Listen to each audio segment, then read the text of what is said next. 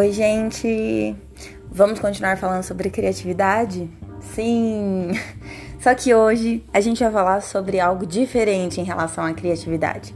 Estou muito feliz em poder compartilhar isso com vocês, porque realmente esse é um assunto em que o Senhor falou comigo através de algumas leituras e estudos que eu fiz na semana passada e retrasada. E eu acredito que é um assunto pouco falado e é muito importante para mim compartilhar isso porque eu também aprendo com aquilo que eu leio e falo e isso é cada vez mais ativado em mim. Para a gente começar a nossa conversa, vamos fazer um, uma retrospectiva do que já foi lançado nesse material, né, que eu tenho colocado no, nos podcasts da vida na, no primeiro capítulo que eu conversei com vocês foi a respeito de criatividade no ócio, né? Ter o ócio criativo, que é ser criativo nesse tempo de, de quarentena, nesse tempo de, de aflições, que a gente não tem muitas certezas como vai ser daqui por diante. Uh, no segundo capítulo, a gente conversou sobre criatividade no trabalho, de como ser criativo e fazer com que tenhamos estratégias abençoadas e vindas de Deus para que possamos de fato ter o nosso trabalho como fonte né, do Espírito Santo para abençoar e honrar as pessoas. E agora eu venho falar sobre criatividade no reino, criatividade no relacionamento com Deus, diretamente falando. E para a gente começar a conversar sobre isso, eu queria trazer um termo muito legal que eu acho que vai nortear toda a nossa conversa e vai colocar pingos nos is para que a gente possa sintetizar aquilo que a gente precisa entender hoje. Esse termo é imaginação santificada. Em primeiro lugar, eu queria dizer que o Espírito Santo, ele é criativo e ele gera vida. Então, tudo aquilo que a gente cria gera vida. Eu falei isso nos primeiros capítulos de podcast lá atrás e eu queria retomar essa ideia porque uma vez que a gente tem o Espírito Santo dentro de nós, o Espírito Santo ele cria. Então, por exemplo, se eu leio um versículo da Bíblia, esse versículo ele vai ser vivo, porque eu tenho o Espírito Santo dentro de mim. E o Espírito Santo que está dentro de mim, ele vai trazer revelação da palavra. A palavra sem a revelação, ela é morta, mas a palavra com a revelação do Espírito Santo, ela é vida.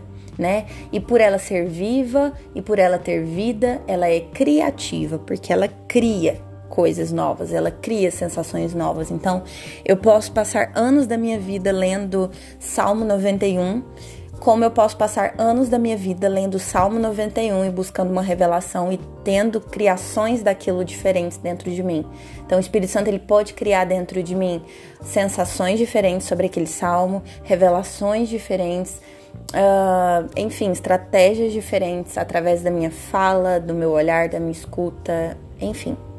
Bom, imaginação santificada é uma parte da nossa cabeça, da nossa mente, do nosso cérebro que precisa ser ativada, que precisa ser uh, acessada pelo Espírito Santo. Você sabia que o Espírito Santo ele move em nós, fala conosco através da nossa imaginação? E isso é tão importante de dizer porque Deus ele quer se relacionar com a gente de uma maneira muito íntima e muito pessoal e muito uh, única e nova, porque Deus ele nos fez de uma maneira muito muito única, muito pessoal né? Então ele não tem uma forma apenas de falar com seus filhos. Ele tem milhares e infinitas formas de falar com seus filhos. E assim é comigo, assim é com você, assim é com todos os filhos que o Senhor tem. Então ele quer ter acesso é, em nossas vidas, em nossas mentes, em nossos corações, de uma maneira única. E a nossa criatividade, a nossa imaginação também precisa ser uma porta de acesso para que Deus fale, para que Deus traga segredos dele para nós. Sabe? É muito louco porque essa, imag essa imaginação santificada, esse termo, é, essa ideia de ter uma imaginação santa faz com que eu acesso em Deus coisas que nunca ninguém acessou antes. E eu não sei se você já teve experiências com soaking ou com momentos de, de imersões muito grandes assim com o Espírito Santo, momentos de unção muito profundas, em momentos muito pessoais. Talvez no seu íntimo, talvez no secreto do seu quarto, ou talvez em algum encontro da igreja ou algum culto. Eu não sei se você já teve essas experiências, mas eu queria chamar a sua atenção hoje para que você comece a ativar a sua imaginação santificada. Eu quero ler algumas coisas para vocês aqui é, de alguns livros e algumas coisas que eu tenho estudado nesses dias a respeito de criatividade e que eu acredito que é muito válido para que o nosso relacionamento com Jesus seja estreitado nesses últimos dias. A primeira coisa é: a imaginação é apenas mais uma forma de acesso para que o Senhor nos alcance, assim como a música e as palavras. Então imagina comigo, se eu aperto ali o play num louvor e começo a adorar, e ali eu entro num chaba doido, né, como a gente diz, e eu entro numa unção, e Deus fala comigo através daquela canção. Eu tenho experiências muito íntimas com Jesus através daquela música, né? Começado por aquela música e conduzido por, aquela, por aquele louvor e tal. Quando eu abro a minha Bíblia, eu vou ter uma conexão com a escrita, eu vou ler uh, versículos e Jesus vai falar comigo e logo eu vou orar e Deus vai trazer revelações eu vou ter essa conectividade com a palavra. Assim também é com a nossa imaginação. Sabe, eu acho que é momento da gente estreitar o nosso relacionamento com Cristo e deixar com que a nossa ferramenta de imaginação, de imagens, sabe, de criatividade dentro da nossa cabeça seja ativada.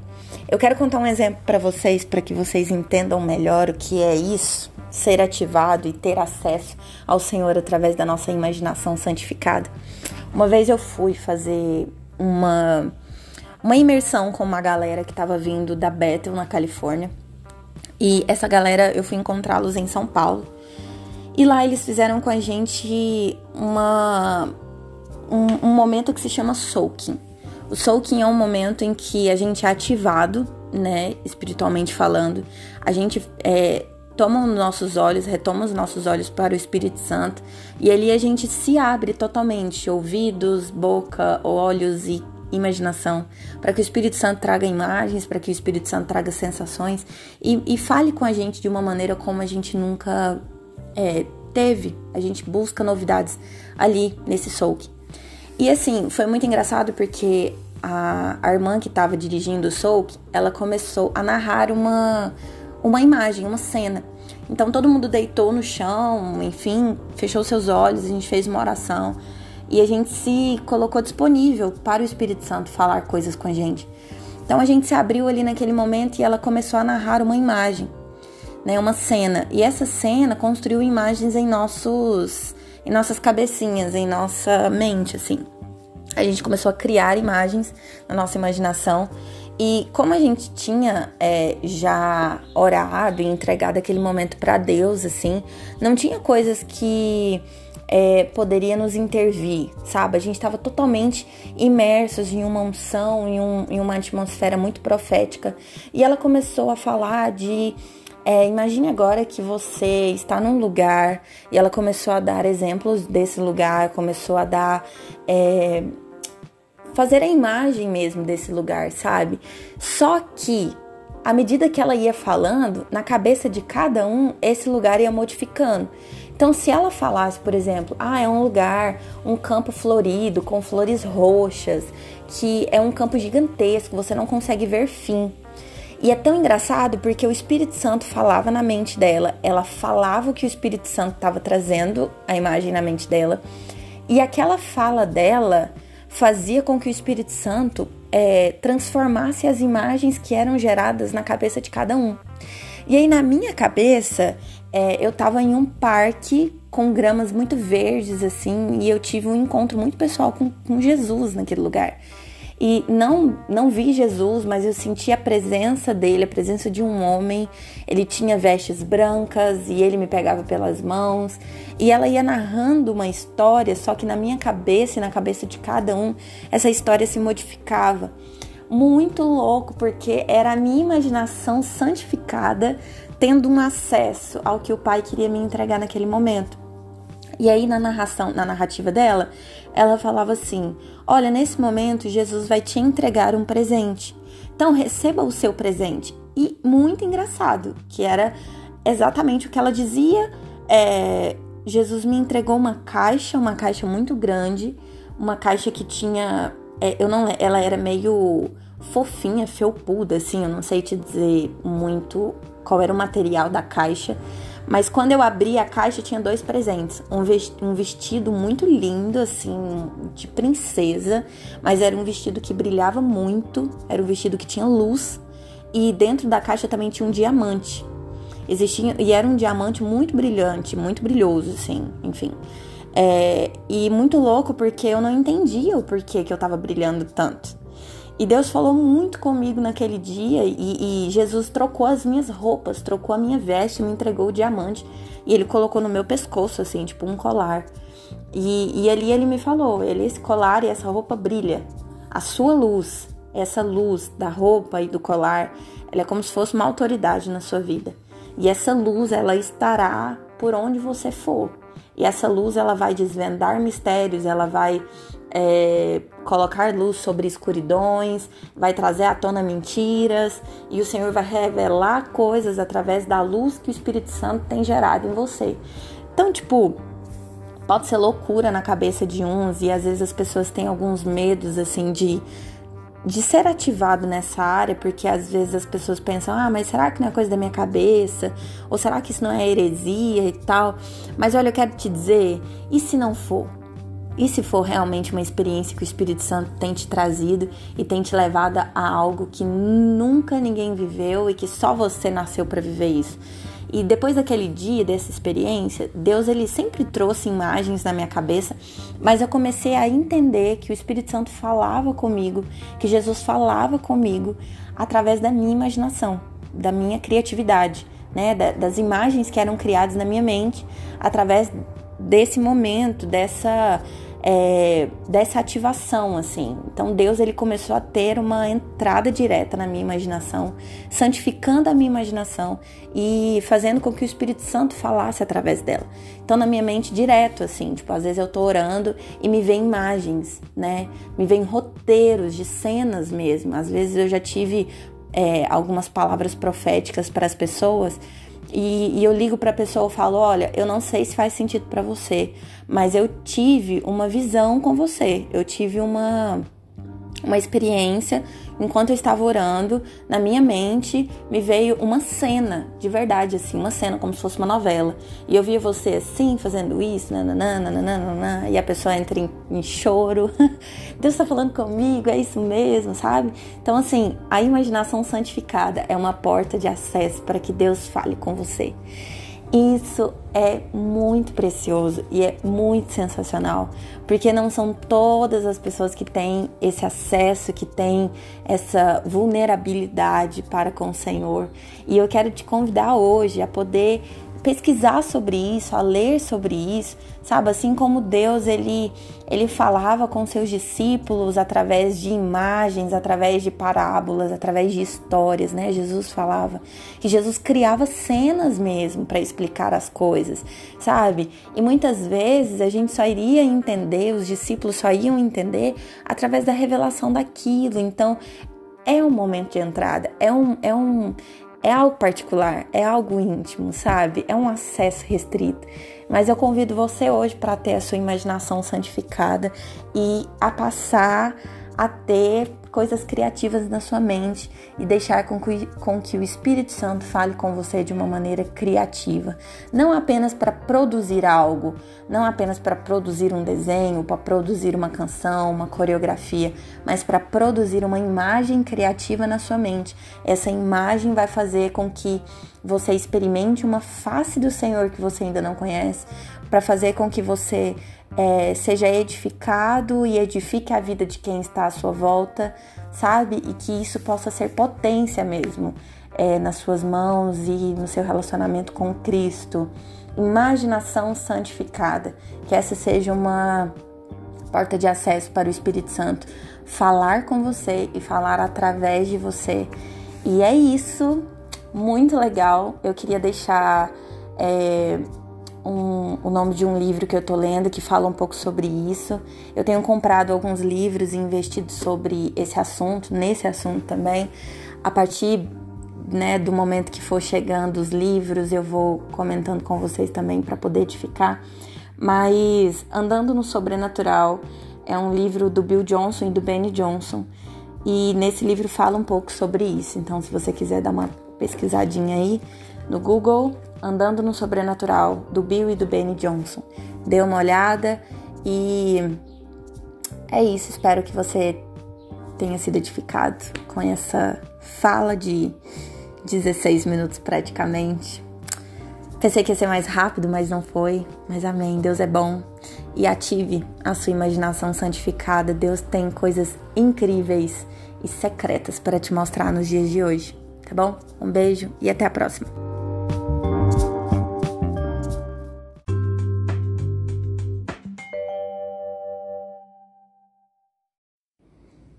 Oi, galera, tudo bem? Hoje eu vim falar sobre o testemunho que aconteceu no projeto Ajudar Faz Bem. Vamos lá? Bem, o projeto Ajudar Faz Bem já existe há mais de um ano e eu e mais uma amiga, nós somos coordenadoras desse projeto e o Senhor ele moveu nosso coração e trouxe estratégias e possibilidades para que uma ação acontecesse nessa quarentena. O que é mais engraçado é que as coisas acontecem de uma maneira tão natural, tão orgânica, que deixa muito claro que nós não fazemos nada, que a obra já é feita, a obra já é pronta e que nós apenas somos participantes daquilo que Jesus está fazendo.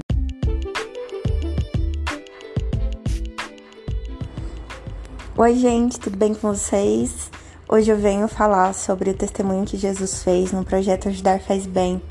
Não sei se você conhece o nosso projeto, mas o nosso projeto ele já acontece há um ano, pouco mais de um ano, e o nosso projeto tem a ideia de levar cestas básicas, levar roupas, brinquedos e principalmente a palavra de Deus para as pessoas necessitadas, para instituições carentes, favelas e etc. E no meio dessa quarentena, é, Deus trouxe a oportunidade da gente fazer uma ação muito inesperada e praticamente em duas semanas. O testemunho, ele é muito impactante para mim. Eu creio que Deus vai falar ao seu coração e eu quero muito que você se atente para uma coisa muito importante que Jesus falou comigo nesse tempo de projeto, de quarentena. Jesus já está fazendo algo na nossa cidade, sabe? Jesus está vivo e ele está trabalhando. E ele nos convida pontualmente a participar de, de alguma ação, de alguma é, não sei, de alguma coisa que ele já está fazendo. E servir a cidade é uma das principais funções de nós como igreja, sabe? Não apenas a igreja como placa propriamente dito, mas a igreja como servos e como pessoas tem a principal ideia, o principal intuito ajudar e servir a cidade. Nós somos pessoas que falamos de Jesus e Jesus, quando estava aqui na terra, como homem, ele servia a cidade. E eu creio muito que Jesus continua servindo a cidade e o testemunho de hoje é prova disso. Bom, há duas semanas atrás nós recebemos algumas ligações de duas pessoas aleatórias e de diferentes lugares, de países inclusive, que vieram nos procurar, eu e mais uma coordenadora do projeto, perguntando se a gente poderia encaminhar algumas doações, é, se a gente poderia enviar alguns contatos de instituições de caridade ou de favelas que existiam interesse de ajudar com dinheiro, com cestas básicas. Eu e a outra coordenadora rapidamente percebemos que Deus já estava nos convidando para fazer mais uma ação, para participar de mais uma ação, e então nós fomos. Na primeira semana de ação, de divulgação de folders e pedindo arrecadações de cestas básicas, nós conseguimos 100 cestas básicas. Detalhe, nós sentimos no coração que a nossa ação seria voltada para o lixão, para as 500 famílias necessitadas que moram no lixão de Aparecida de Goiânia.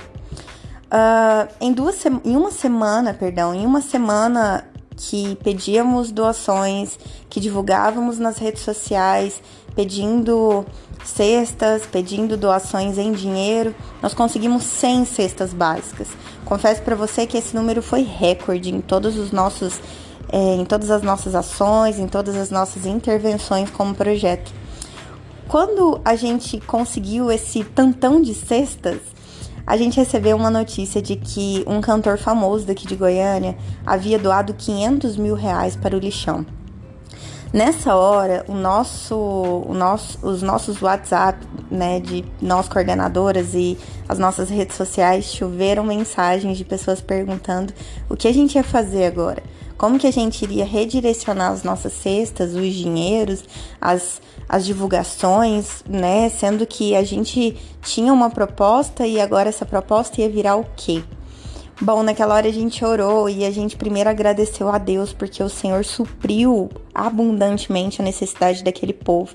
E Deus colocou no nosso coração que sim, a gente precisaria redirecionar essas cestas básicas para as outras instituições também que necessitavam.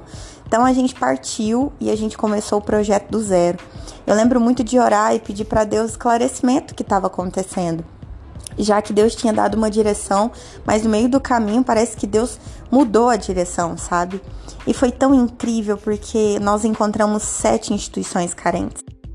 Essas sete instituições carentes, elas ficaram extremamente impactadas com as nossas ligações. A gente ligava nas instituições, eu e a outra coordenadora, nós conversávamos com os diretores, com as assistentes sociais e as pessoas realmente choravam ao telefone, falando quanto era bem-vindo, quanto Deus estava cuidando delas com aquela ação, com aquelas cestas, sabe? E eu vi realmente a bondade de Deus em tudo isso. Hoje de manhã, quando eu estava no meu estudo aqui, é, lendo e estudando a Bíblia, eu vi um post nas redes sociais, quando eu estava postando algo, que realmente esse post me chocou um pouco porque ele falava o seguinte: quando você faz alguma ação de caridade ou quando você doa aos pobres, toda postagem, toda foto e toda exibição disso é mera vaidade. Sabe? Eu fiquei pensando assim, a gente divulga as nossas redes sociais, né, do nosso projeto, a gente pede doação, a gente mostra aquilo que Jesus está fazendo. E eu orei, eu falei, Deus, será que o nosso coração tem sido tomado por vaidade mesmo? Porque muitas vezes a gente corre atrás de instituições, a gente liga para as pessoas, a gente é, divulga as fotos dessas pessoas e pede ajuda. E o Senhor me falou o seguinte, que muitas pessoas estão sendo esquecidas sabe, hoje em dia. As instituições que passam necessidade, as instituições que acolhem crianças, que acolhem mulheres que são abusadas, pessoas que estão fora realmente da nossa sociedade. Essas instituições, elas estão sendo esquecidas por nós como igreja, por nós como sociedade. E não apenas isso, os moradores de rua, as favelas, as crianças, os velhos nos asilos, sabe? E sim, nós devemos postar, e sim, nós devemos falar, e sim, nós devemos colocar com uma intenção certa, sabe? Eu acho que o problema não é postar, o problema não é gravar um podcast contando um testemunho, mas a questão é a essência disso, é o coração correto, sabe? É mostrar aquilo que Jesus está fazendo.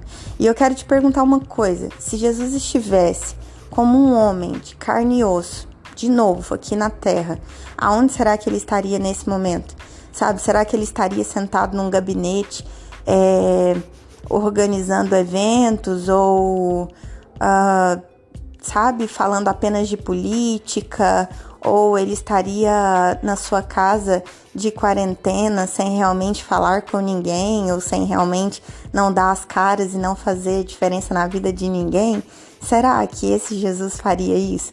Sabe? E uma coisa que Deus me falou claramente nessa ação: Jesus está vivo.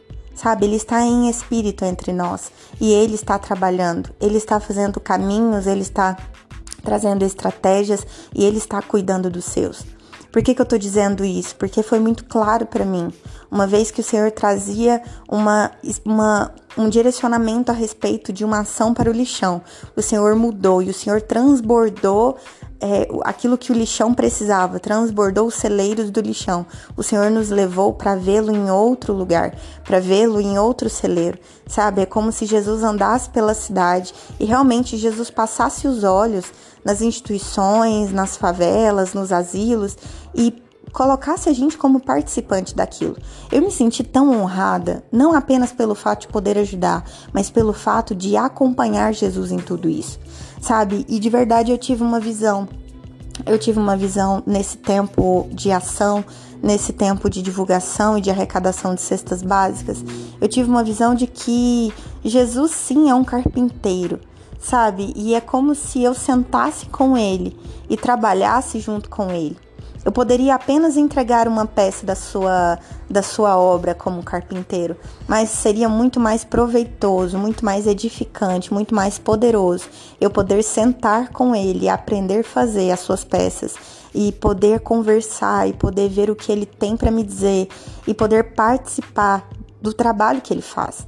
Sabe? E eu acho que o projeto Ajudar Faz Bem nessa quarentena foi alvo disso e uma das coisas que Deus também me falou e Jesus me falou de uma maneira muito simples e muito clara, que a graça de Deus, que o favor de Deus corre atrás dos seus.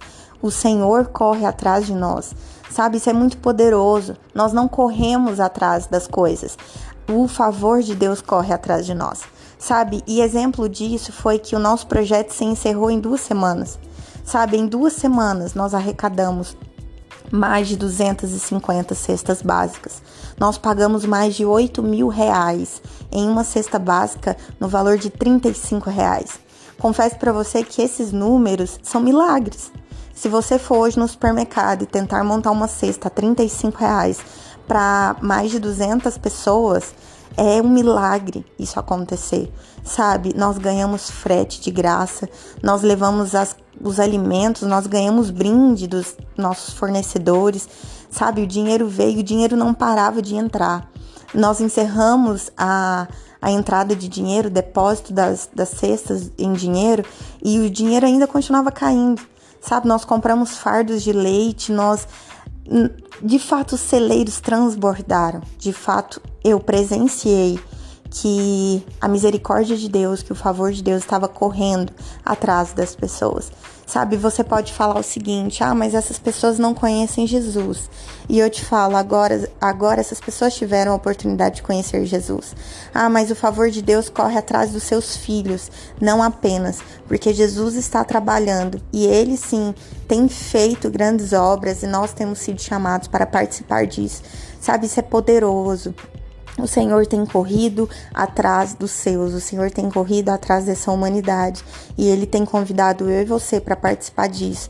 Então, o testemunho que eu tenho para te dizer é da bondade do Senhor, sabe? Nós experimentamos isso no nosso projeto e assim, tantas e tantas e tantas obras e tantos testemunhos eu poderia falar aqui. Mas eu não quero voltar os seus olhos e a sua atenção apenas para uma caridade ou apenas para um ato uh, bondoso de arrecadar cestas e doar, mas de um ato genuíno de ver Jesus em tudo isso. Sabe? Que possamos viver isso, porque eu penso que isso eu creio com toda a convicção do meu ser e do meu coração. Isso é viver o céu aqui na terra, assim como na Bíblia diz, assim como a oração do Pai Nosso Seja feita a tua vontade, assim na terra como no céu. Sabe, lá no céu não tem fome, lá no céu não tem necessidade. Lá no céu tem celeiros que transbordam, tem a graça abundante. E assim lá no céu, como acontece, é necessário acontecer aqui na terra. Nós fomos chamados para trazer o céu na terra. Sabe, Jesus está vivo, Jesus vive, Jesus reina sobre nós, sobre a nossa cidade, sobre, no, sobre o nosso país, sobre a nossa nação. E o Senhor tem sim trabalhado em nossa cidade, sabe? E eu peço para que o Senhor traga olhos sensíveis, mentes sensíveis, ouvidos sensíveis e corações também sensíveis, para que possamos participar do que Deus já tem feito, do que Jesus já tem feito na nossa cidade, no nosso povo, não apenas como igreja, mas nós devemos ser fermentos na nossa cidade. Sabe, quando a gente vai fazer o bolo, a gente coloca fermento na massa. O fermento a gente não vê, mas a gente só vai saber o efeito do fermento quando o bolo cresce. Assim somos nós, igreja. Nós somos fermento dentro da nossa cidade. Nós não necessariamente precisamos estar com uma Bíblia debaixo do braço e falando para as pessoas que se elas não aceitarem Jesus, elas vão para o inferno. Mas nós somos como fermento, sabe, invisível no meio da massa. Mas nós faremos a diferença e nós fomos chamados para fazer a diferença. Nós somos chamados para infiltrar na nossa cidade, nas favelas, nas escolas, na política, em todos os âmbitos, em todas as classes. Nós revelamos Jesus através daquilo que Jesus já faz, como participantes da sua obra. Amém? Então é isso. Espero que você tenha sido impactado. Espero que o Senhor fale com você nesse tempo e que esse tempo de quarentena seja realmente um tempo para você experimentar o que você ainda não experimentou com Jesus. E eu tenho certeza que Ele tem te convidado para isso, tá bom? Obrigada por ouvir e até a próxima.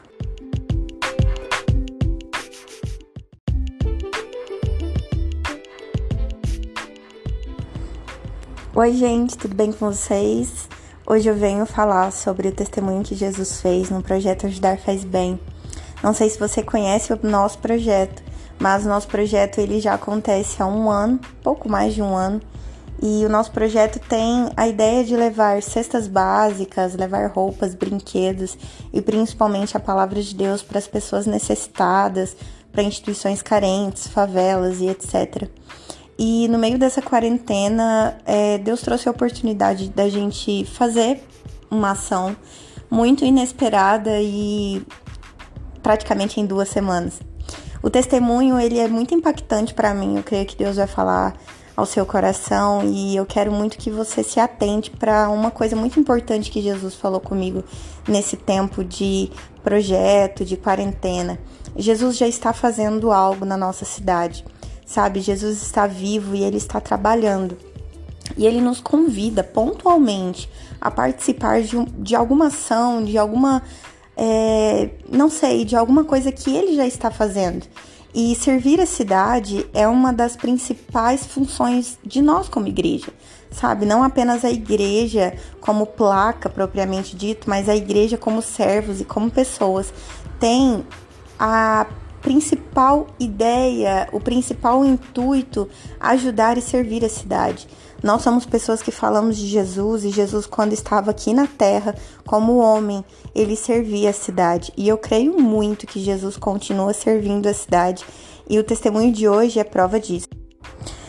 Bom, há duas semanas atrás nós recebemos algumas ligações de duas pessoas aleatórias e de diferentes lugares, de países inclusive, que vieram nos procurar, eu e mais uma coordenadora do projeto, perguntando se a gente poderia encaminhar algumas doações, é, se a gente poderia enviar alguns contatos de instituições de caridade ou de favelas que existiam interesse de ajudar com dinheiro, com cestas básicas. Eu e a outra coordenadora rapidamente percebemos que Deus já estava nos convidando para fazer mais uma ação, para participar de mais uma ação, e então nós fomos. Na primeira semana de ação, de divulgação de folders e pedindo arrecadações de cestas básicas, nós conseguimos 100 cestas básicas. Detalhe, nós sentimos no coração que a nossa ação seria voltada para o lixão, para as 500 famílias necessitadas que moram no lixão de Aparecida de Goiânia. Uh, em, duas em uma semana, perdão, em uma semana que pedíamos doações, que divulgávamos nas redes sociais, pedindo cestas, pedindo doações em dinheiro. Nós conseguimos 100 cestas básicas. Confesso para você que esse número foi recorde em todos os nossos é, em todas as nossas ações, em todas as nossas intervenções como projeto. Quando a gente conseguiu esse tantão de cestas, a gente recebeu uma notícia de que um cantor famoso daqui de Goiânia havia doado 500 mil reais para o lixão. Nessa hora, o nosso, o nosso, os nossos WhatsApp, né, de nós coordenadoras e as nossas redes sociais choveram mensagens de pessoas perguntando o que a gente ia fazer agora. Como que a gente iria redirecionar as nossas cestas, os dinheiros, as, as divulgações, né? Sendo que a gente tinha uma proposta e agora essa proposta ia virar o quê?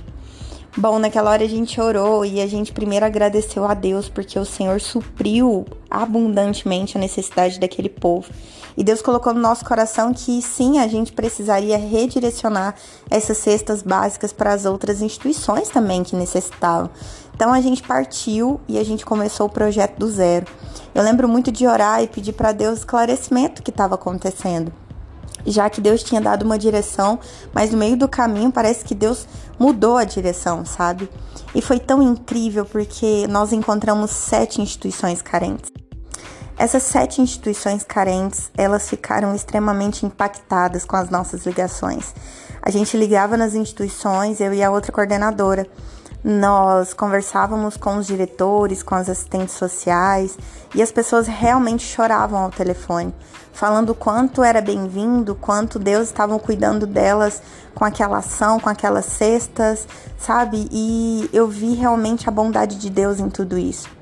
Hoje de manhã, quando eu estava no meu estudo aqui, é, lendo e estudando a Bíblia, eu vi um post nas redes sociais, quando eu estava postando algo, que realmente esse post me chocou um pouco porque ele falava o seguinte: quando você faz alguma ação de caridade ou quando você doa aos pobres, toda postagem, toda foto e toda exibição disso é mera vaidade. Sabe? Eu fiquei pensando assim, a gente divulga as nossas redes sociais, né, do nosso projeto, a gente pede doação, a gente mostra aquilo que Jesus está fazendo e eu orei, eu falei, Deus, será que o nosso coração tem sido tomado por vaidade mesmo? Porque muitas vezes a gente corre atrás de instituições, a gente liga para as pessoas, a gente é, divulga as fotos dessas pessoas e pede ajuda e o Senhor me falou o seguinte, que muitas pessoas estão sendo esquecidas sabe, hoje em dia. As instituições que passam necessidade, as instituições que acolhem crianças, que acolhem mulheres que são abusadas, pessoas que estão fora realmente da nossa sociedade. Essas instituições, elas estão sendo esquecidas por nós como igreja, por nós como sociedade. E não apenas isso, os moradores de rua, as favelas, as crianças, os velhos nos asilos, sabe? E sim, nós devemos postar, e sim, nós devemos falar, e sim, nós devemos colocar com uma intenção certa, sabe? Eu acho que o problema não é postar, o problema não é gravar um podcast contando um testemunho, mas a questão é a essência disso, é o coração correto, sabe? É mostrar aquilo que Jesus está fazendo. E eu quero te perguntar uma coisa: se Jesus estivesse como um homem de carne e osso, de novo aqui na Terra, aonde será que ele estaria nesse momento? Sabe, será que ele estaria sentado num gabinete é, organizando eventos ou, uh, sabe, falando apenas de política? Ou ele estaria na sua casa de quarentena sem realmente falar com ninguém ou sem realmente não dar as caras e não fazer diferença na vida de ninguém? Será que esse Jesus faria isso? Sabe? E uma coisa que Deus me falou claramente nessa ação: Jesus está vivo. Sabe, ele está em espírito entre nós e ele está trabalhando, ele está fazendo caminhos, ele está trazendo estratégias e ele está cuidando dos seus. Por que, que eu estou dizendo isso? Porque foi muito claro para mim, uma vez que o Senhor trazia uma, uma, um direcionamento a respeito de uma ação para o lixão. O Senhor mudou e o Senhor transbordou é, aquilo que o lixão precisava, transbordou os celeiros do lixão. O Senhor nos levou para vê-lo em outro lugar, para vê-lo em outro celeiro, sabe? É como se Jesus andasse pela cidade e realmente Jesus passasse os olhos nas instituições, nas favelas, nos asilos e colocasse a gente como participante daquilo. Eu me senti tão honrada, não apenas pelo fato de poder ajudar, mas pelo fato de acompanhar Jesus em tudo isso, sabe? E de verdade eu tive uma visão. Eu tive uma visão nesse tempo de ação, nesse tempo de divulgação e de arrecadação de cestas básicas. Eu tive uma visão de que Jesus sim é um carpinteiro sabe? E é como se eu sentasse com ele e trabalhasse junto com ele.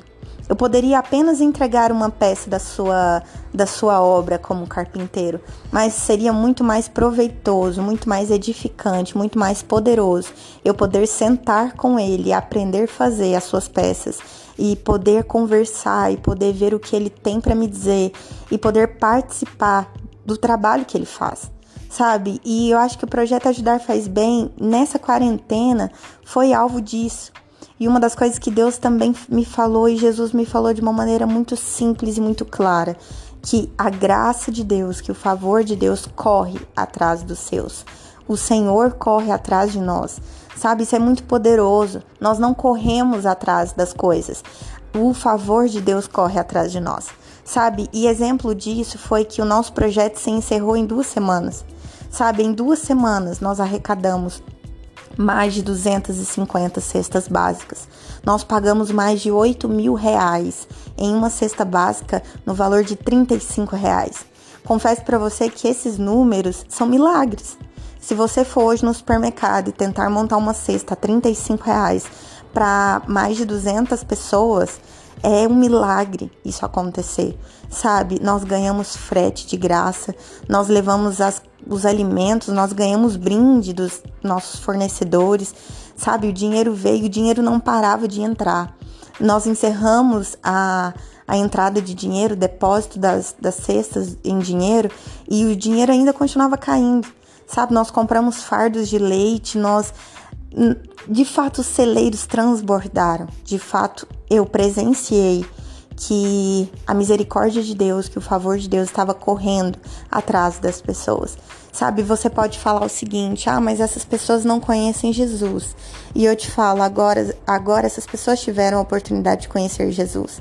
Ah, mas o favor de Deus corre atrás dos seus filhos, não apenas, porque Jesus está trabalhando e ele sim tem feito grandes obras e nós temos sido chamados para participar disso. Sabe, isso é poderoso. O Senhor tem corrido atrás dos seus, o Senhor tem corrido atrás dessa humanidade e Ele tem convidado eu e você para participar disso. Então, o testemunho que eu tenho para te dizer é da bondade do Senhor, sabe? Nós experimentamos isso no nosso projeto e assim, tantas e tantas e tantas obras e tantos testemunhos eu poderia falar aqui. Mas eu não quero voltar os seus olhos e a sua atenção apenas para uma caridade ou apenas para um ato uh, bondoso de arrecadar cestas e doar, mas de um ato genuíno de ver Jesus em tudo isso. Sabe? Que possamos viver isso, porque eu penso que isso eu creio com toda a convicção do meu ser e do meu coração. Isso é viver o céu aqui na terra, assim como na Bíblia diz, assim como a oração do Pai Nosso Seja feita a tua vontade, assim na terra como no céu. Sabe, lá no céu não tem fome, lá no céu não tem necessidade. Lá no céu tem celeiros que transbordam, tem a graça abundante. E assim lá no céu, como acontece, é necessário acontecer aqui na terra. Nós fomos chamados para trazer o céu na terra.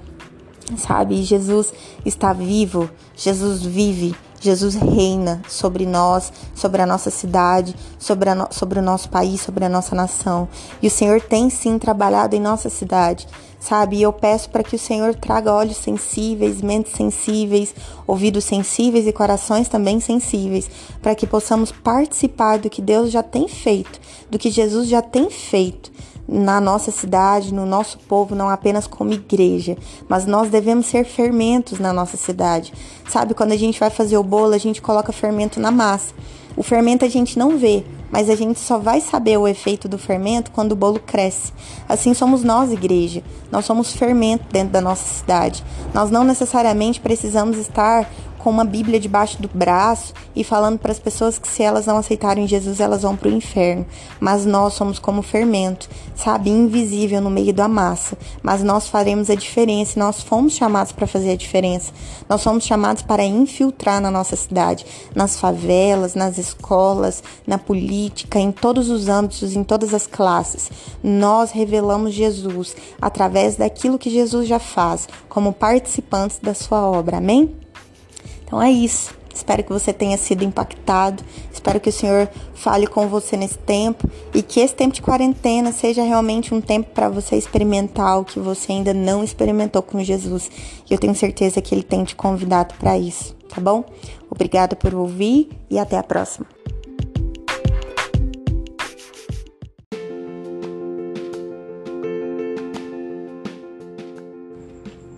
Oi, gente! Seja bem-vinda a mais um podcast e hoje o nosso tema é popularidade versus influência.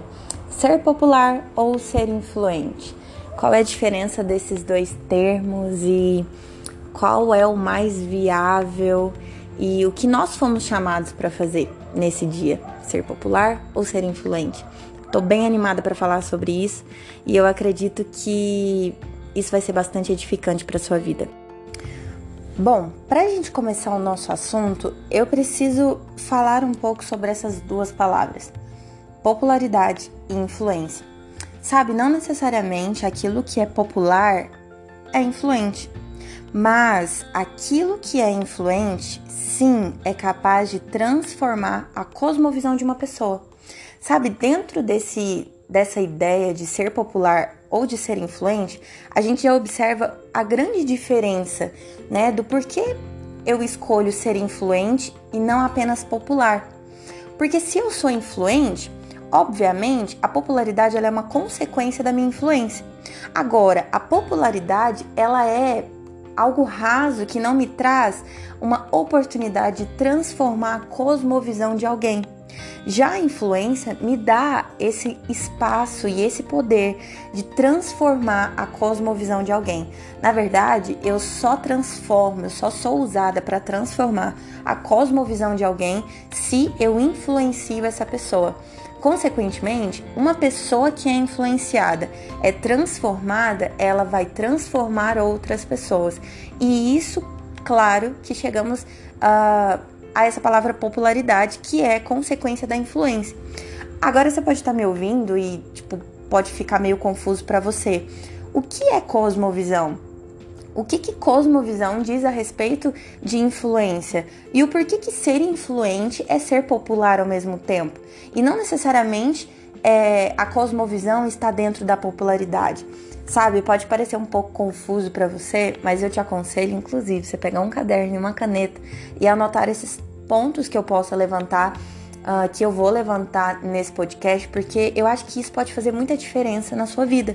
Sabe, não apenas você que está me ouvindo aqui, acredito, você não é apenas uma pessoa que publica no seu Instagram ou no seu Twitter, no seu YouTube, no seu, enfim, nos seus canais de relacionamento com as pessoas.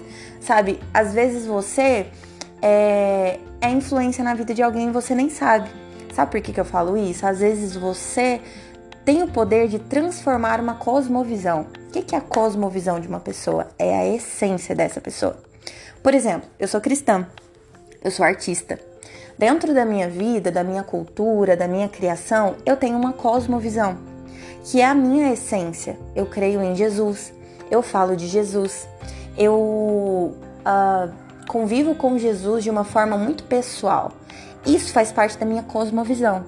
Todas as pessoas que eu chego e que eu falo disso, eu influencio essas pessoas, porque dentro da minha fala, dentro do conteúdo que eu gero, existe uma cosmovisão, existe uma essência, um conteúdo que é capaz de infiltrar no coração de uma pessoa que me escuta, que me vê, enfim, que lê os meus textos, e essa cosmovisão, ela pode transformar a vida dessa pessoa. Sabe, como cristã, eu não sei se você, assim como eu, acredita em Cristo e você serve a Cristo através da sua influência, né, da sua criação, seja ela em arte ou não, mas eu creio em Cristo e eu sou cristã. E como cristãos, nós precisamos ter uma noção de que nós temos uma essência incrível, para mim a maior essência que um ser humano pode ter, que é Cristo. Sabe, Cristo é a nossa cosmovisão. Então não tem como eu não influenciar ninguém. Se eu vivo nesse mundo, eu influencio alguém. E aí que é aí que tá assim, a gente parar para pensar qual é o desejo do nosso coração quando a gente vai falar sobre ser popular ou ser influente. Às vezes a gente não desassocia essas palavras, mas como eu disse lá no início, não tem como você ser influente se você muda a cosmovisão, se você não muda a cosmovisão de alguém. Mas tem como você ser popular e de verdade você ser apenas mais um popular no meio de tantos populares. Entende? Eu sinto que existem muitas pessoas, por exemplo, que são populares.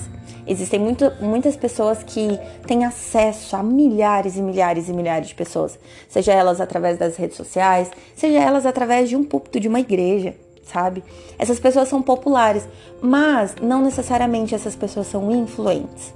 Não necessariamente essas pessoas, elas transformam a vida de outras pessoas. Transformam a vida de outras pessoas através do que? Através da cosmovisão. A nossa cosmovisão como cristãos é Cristo, é o Espírito Santo, sabe? Essa é a nossa essência e isso é transformador. Inclusive, eu quero te convidar, se você tem o um desejo no seu coração de ser alguém popular, eu quero te convidar a mergulhar mais sobre esse desejo, a pensar mais sobre isso e a ser alguém influente. A influência, ela traz a popularidade. Só que a popularidade, ela não necessariamente ela está num lugar onde ela deveria estar e da potência que ela poderia. Sabe, eu creio que Deus ele vai cobrar mesmo de muitos filhos que são populares, mas eles não têm uma influência. Nós fomos chamados para fazer discípulos, sabe? E eu quero entrar numa, numa questão com você, agora abrindo um parêntese, a respeito de, de quem é cristão. Sabe, talvez você está me escutando, você é da igreja. E você sente no fundo do seu coração que você poderia ser mais influente na sua escola, no seu trabalho, na sua casa sabe? Às vezes você sente esse desejo, mas você não sabe como fazer isso. Ou às vezes você não se acha no direito de ser influente sabe? E eu quero te dizer que você não necessariamente precisa saber pintar um quadro. Ou às vezes você não precisa dançar um balé ou cantar uma ópera para você ter um conteúdo para que você seja influente, popular, ter algo para passar. Nesse sentido, né? De, de ter uma habilidade excepcional. Não. Você tem uma cosmovisão. E essa cosmovisão que é Cristo, que habita em você, que fala com você todos os dias, ela precisa sim sair de você de uma maneira influente. Sabe, Jesus, ele nos ordenou, né? Ide e fazei discípulos. Isso é uma ordem. Jesus não pediu, olha, se vocês pudessem fazer discípulos, vai e faça. Não, Jesus ordenou, ide e fazei discípulos. Sabe, a arte cristã influente, ela discipula.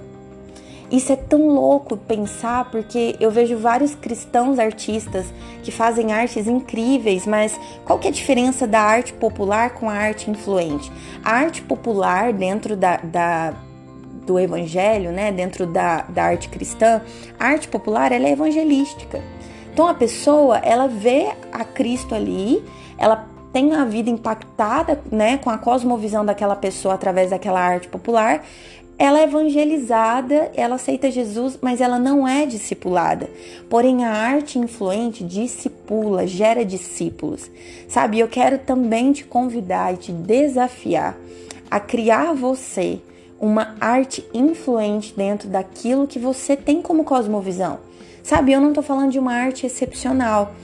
Eu tô falando daquilo que você tem do seu discurso, das suas atitudes, do seu posicionamento. Eu tenho certeza, nós temos muito falado sobre criatividade. E não apenas criatividade no campo das artes, mas criatividade na vida como um todo. O Espírito Santo é vivo dentro de nós e o Espírito Santo cria dentro de nós e através de nós. Sabe, o Espírito Santo cria estratégias para que você aí que está me escutando fale com uma pessoa lá na rua, ou com um enfermo, ou com um necessitado, sabe, financeiramente, uma pessoa que está em depressão, uma pessoa que, não sei, sabe, o Espírito Santo ele cria em você desejos e ele cria em você a, a maneira de realizar esse desejo. Isso é criatividade. Isso é a sua arte, sabe? Isso é o seu momento de influenciar as pessoas que estão à sua volta. A arte que influencia gera discípulos aquilo que você tem postado no seu Instagram, aquilo que você tem falado no seu canal do YouTube ou uh, as amizades que você tem, você mais é influenciado ou você influencia?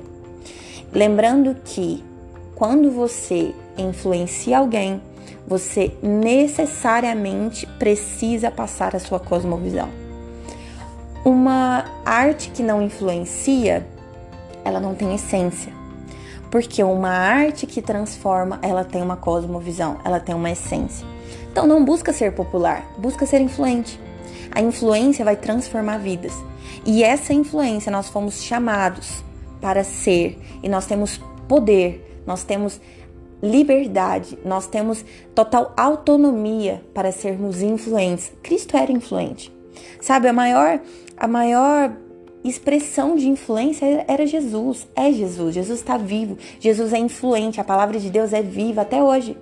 Sabe, a palavra de Deus tem uma cosmovisão e tem uma influência tão eficaz, tão maravilhosa, que a palavra jamais volta vazia, jamais voltará, ela não volta e ela nunca voltou vazia. Sabe, é impossível escutar a palavra de Deus com a cosmovisão que, que Deus tem através da palavra, e é impossível escutar a palavra e não ser influenciado. É assim que devemos ser, é assim que precisamos andar, postar, é, sabe, dirigir a nossa palavra para as pessoas. E eu falo isso de, de um campo das redes sociais, do campo do seu trabalho, do campo da sua casa, sabe? Nós fomos chamados para influenciar. Jesus influenciava. Jesus influenciava pelas grandes maravilhas que ele fazia. Sabe, isso é tão incrível porque Jesus ele era influente aonde ele passava. Por que, que ele era influente? Porque ele tinha uma cosmovisão que era o Pai.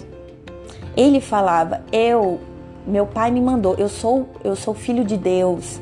Sabe por que, que eu sou filho de Deus? Porque eu tenho poder, né?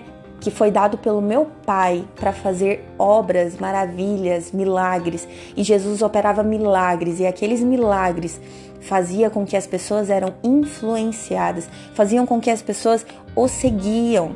Sabe, as pessoas seguiam Jesus porque Jesus fazia milagres. Jesus tinha uma cosmovisão que transformava elas de dentro para fora.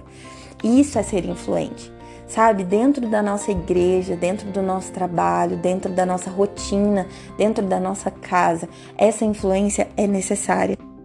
Bom, então vamos lá agora para umas dicas muito práticas sobre influência, sobre o que é ser influente. Olha, eu vou ser bem franca com você isso que eu vou dizer aqui agora, né, dessas dicas e, e pontos que eu vou ressaltar, eu quero ser muito honesta com você. Tem muitos cristãos, tem muitas pessoas que usam dessas questões, desses pontos, para distorcer algumas coisas. E eu quero dizer para você que nós em Cristo, nós somos livres, sabe? Nós somos livres porque nós estamos na graça do Senhor, que foi conquistada na cruz do Calvário. Só que sim, nós precisamos e nós temos um temor daquilo que o Senhor está fazendo e daquilo que o Senhor nos chama para participar. Então, tudo que nós fazemos precisa sim estar direcionado, embasado com aquilo que o Senhor diz, com aquilo que a palavra do Senhor diz e com aquilo que o Espírito Santo fala a respeito. Sabe? Então não existe ideia dentro de uma mente cristã, dentro de uma mente de um filho de Deus, uma ideia que não cabe nos planos do Senhor. Ah, eu vou ser influente, eu vou usar a minha cosmovisão, mas é, eu vou fazer do jeito que eu achar que é melhor, ou do jeito que me convém, ou do jeito que as pessoas pedem. Não. Você precisa sim trazer o senhorio de Deus para dentro das suas ideias, para dentro do seu desejo de influenciar pessoas, do seu papel de influenciar pessoas. Sabe, o desejo do Senhor é que você seja influente. Aliás, isso é uma ordem do Senhor, que você influencie e faça discípulos. Só que para isso, você precisa estar debaixo do senhorio, porque a vontade do Senhor, o desejo do Senhor, os sonhos de Deus para sua vida vai te guiar e vai te fortalecer. Sabe? Esse é o centro do coração de quem é influente.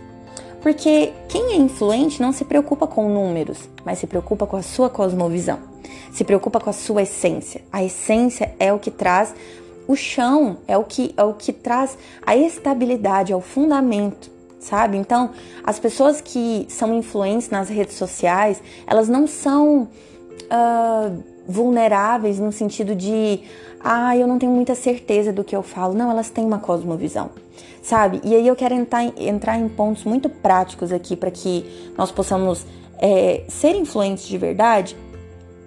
E dentro disso eu preciso que você entenda que para fazer discípulos você precisa ser influente. E isso precisa de uma comunicação. Você não tem como ser influente, fazer discípulos se você não comunica que, que é comunicação? É ter temas. Você precisa falar de algo. Você precisa ter algo que queima dentro de você.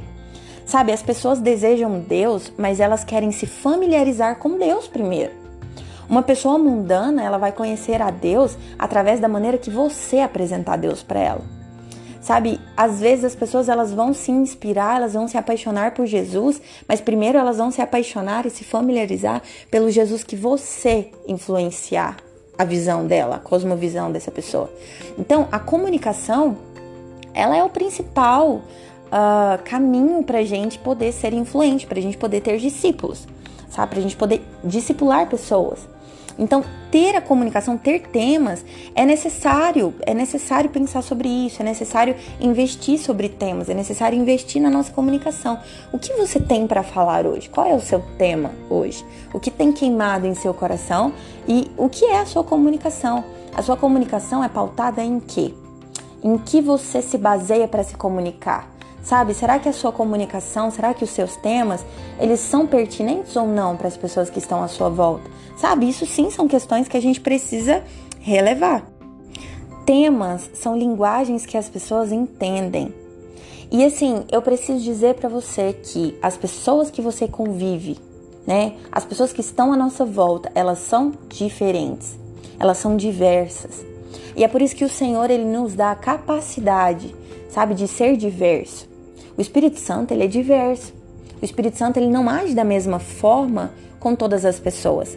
Lá em Atos 2, na Bíblia, fala que uh, o Espírito Santo pousou, né, nas pessoas em línguas diferentes. Para você dar uma situada no que eu estou falando, é, dá uma lida lá no contexto de Atos 2, não vou destrinchar para não tomar muito tempo. Mas é claro que o Espírito Santo, para se achegar com as pessoas, ele usava da comunicação, dos temas sabe?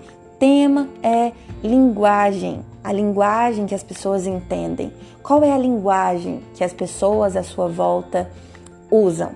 Sabe? Qual é essa linguagem? E você tem falado essa linguagem?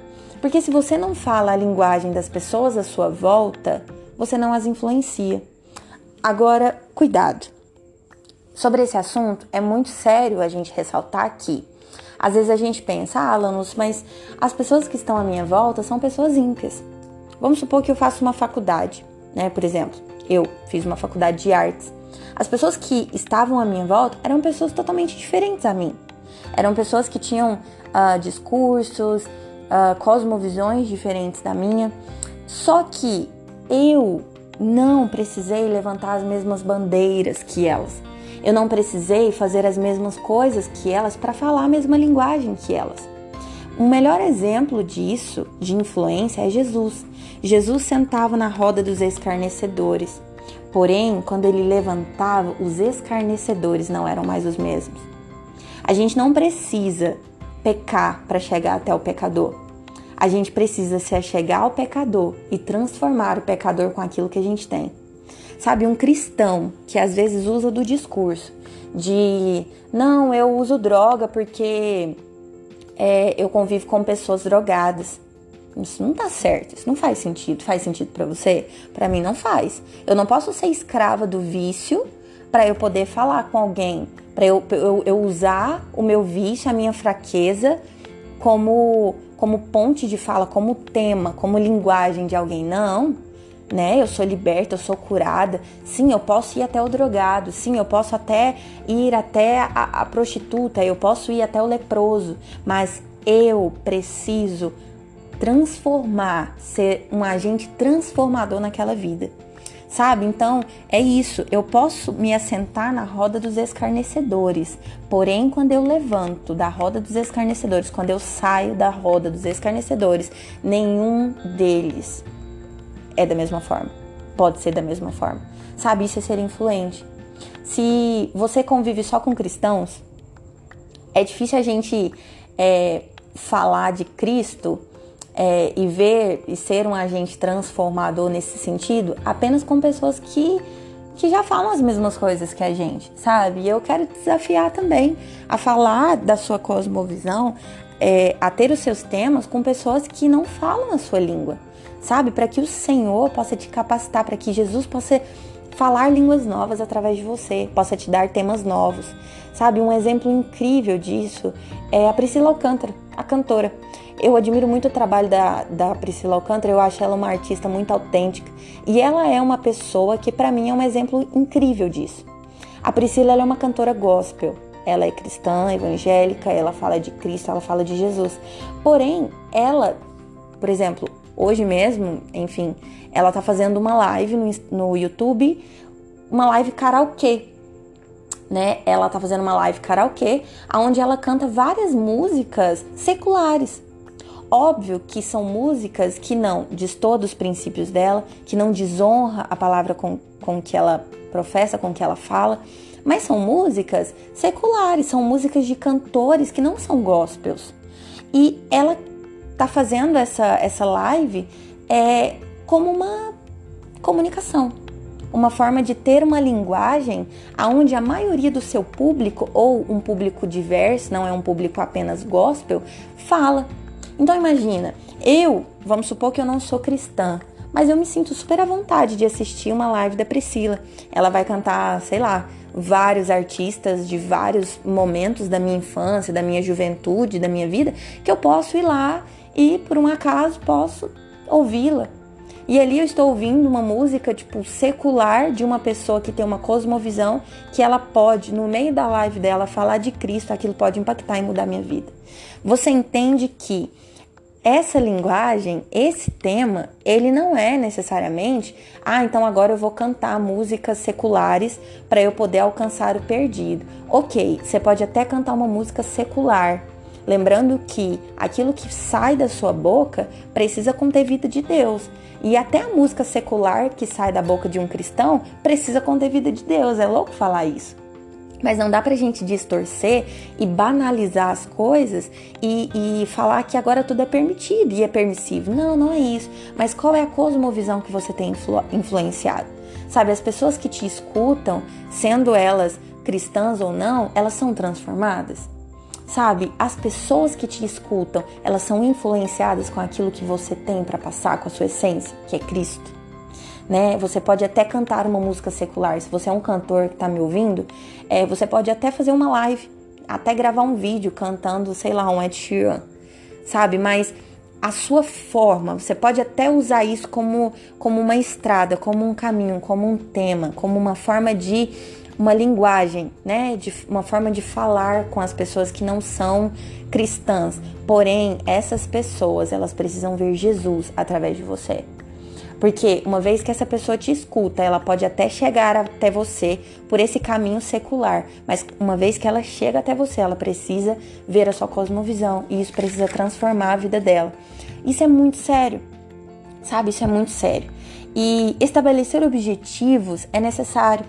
Para ser uma pessoa influente, é necessário estabelecer objetivos. Não se molde pelo que as pessoas querem ouvir, mas faça que elas, independente do que você falar, queiram te ouvir, custe o que custar. Esse é o poder da influência. A influência vai fazer com que você seja desejado. Imagina comigo, você precisa ser desejado, assim como Jesus foi desejado. Jesus foi, foi influência aqui na Terra, né? Uh, estando em carne e osso, como humano aqui na Terra, ele foi desejado, ele foi influência. Por quê? Porque dele saía uma essência, saía uma cosmovisão, que era Deus, que era o Espírito Santo de Deus, sabe? E isso somos nós.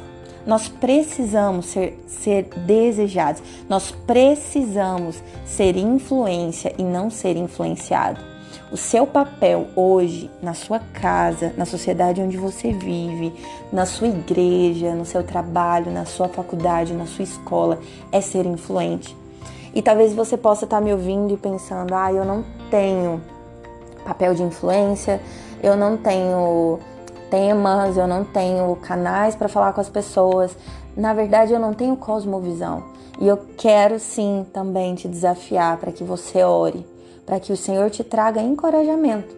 Sabe que o Senhor derrame sobre você encorajamento para que você possa ser influente, para que você possa descobrir a sua cosmovisão que é Cristo.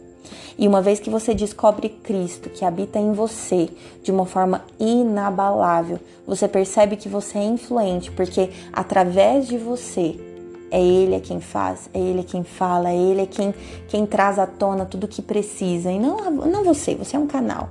Sabe, você não é um reservatório de bênçãos, você é um canal. E à medida que você é um canal, imagine comigo um canal de águas que leva água. Sabe, um reservatório de água, de água é, retém água, né? A água é presa ali, né? Reserva a água, mas um canal ele distribui a água. Você é chamado para ser influência. Você é chamado para distribuir aquilo que Deus tem feito e aquilo que Deus tem te dado, aquilo que Deus tem proporcionado né, na sua vida, na sua família, em tudo que você faz, tudo aquilo que você coloca a mão é abençoado, sabe? E você precisa ser influência através do que Deus tem falado e feito na sua vida. Bom, para gente encerrar, eu quero te dizer o seguinte: uh, Jesus é o maior exemplo de influência, então eu quero falar para você que tudo que você precisa para ser influente é se espelhar em Jesus, sabe? Observa a vida de Jesus aqui na Terra e observa o que Jesus ainda faz, sabe? Jesus é vivo, Jesus está vivo. O que Jesus faz através de você hoje? O que ele tem te chamado? Jesus ele tem algo para oferecer para as pessoas e ele tem convidado você para ser esse canal, para ser para ser esse esse lugar que o Senhor vai transformar, que o Senhor vai usar, que o Senhor vai vai influenciar. Influenciar é ter algo para oferecer, literalmente. Você tem algo para oferecer. Não seja uma pessoa que tem uma mentalidade de ser influenciado mas tem uma mentalidade de influenciar. Você tem algo para oferecer, que é Jesus, que é Cristo. Não é o que eu faço para ser ouvido, é sobre ter algo onde as pessoas irão querer te ouvir, custe o que custar. Busque isso, tenha isso. Você tem algo onde as pessoas precisam ouvir. Você tem algo e esse algo que é Jesus, é necessário que isso transpareça de você, para que as pessoas sejam influenciadas através de você. Brilhe Jesus em tudo que você faz.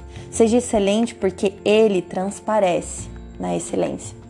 Tudo que você fizer, faça com excelência. Sabe? Quer ser influente? Você foi chamado para ser influente. Quer ser influente? Tenha o seu tema, tenha caminhos, tenha Jesus como centro e seja influência em tudo e em todos, em tudo que você fizer, que isso possa transparecer a influência de Cristo através de você. E aonde você estiver, que as pessoas possam ter as suas cosmovisões transformadas. Você foi chamado para ser influente. Amém? Espero que isso tenha falado ao seu coração. Obrigado por ouvir até aqui. E se você quiser compartilhar algo comigo, compartilhe, fale comigo nas minhas redes sociais. Deixe seu comentário lá, eu quero poder ouvir também aquilo que você tem a dizer e como isso pode impactar a sua vida e como isso pode influenciar a sua vida, tá bom? Até a próxima. Muito obrigada por você acreditar e me ouvir. E eu quero te convidar para que isso possa ser um diferencial na sua vida. Você é influente, você foi chamado para ser influente, amém?